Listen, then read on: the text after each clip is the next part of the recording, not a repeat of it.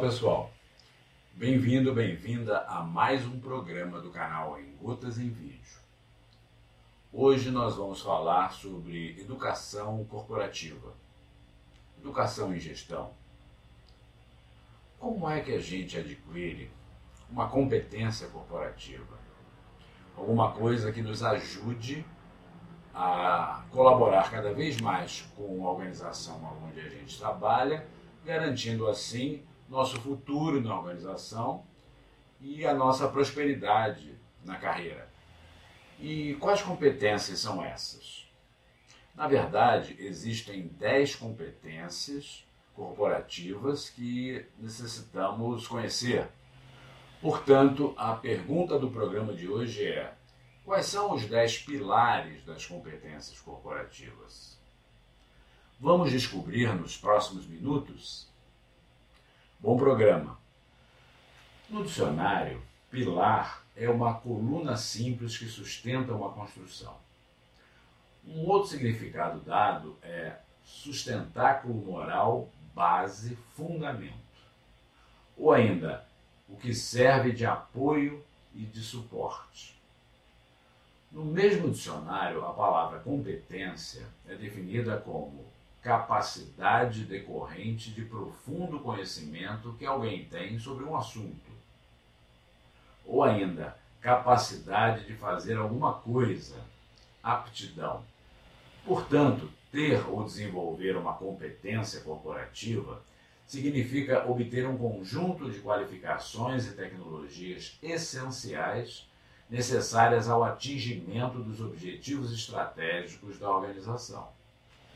Mas quais são os fundamentos, o suporte, a base para se afirmar que um profissional é pleno ou sênior em competências corporativas, tornando-o de grande valor para a empresa ou instituição onde trabalha?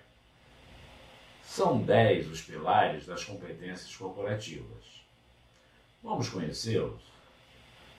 Primeiro pilar: criatividade inovar para melhoria contínua no trabalho. Segundo, resolução de problemas, resolvendo-os com o uso de metodologia. Terceiro, gestão de pessoas. Perceber que pessoas são bem mais que recursos humanos.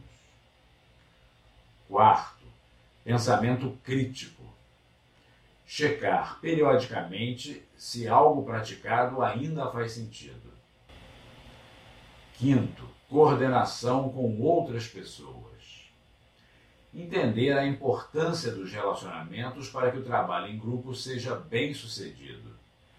Sexto, inteligência emocional. Reconhecer e avaliar seus próprios sentimentos e o dos outros e saber lidar com eles. Sétimo pilar: tomada de decisão. Exercida com discernimento e fatos e não com suposições. Oitavo: orientação para o serviço.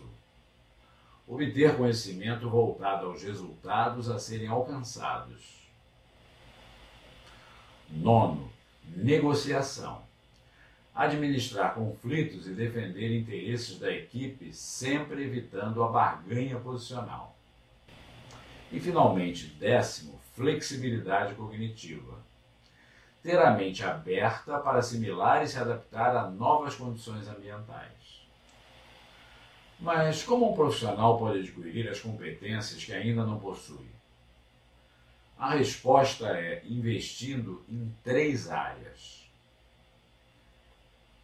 na autogestão de suas competências, nos relacionamentos dentro de sua área de atuação e na qualificação de sua expertise.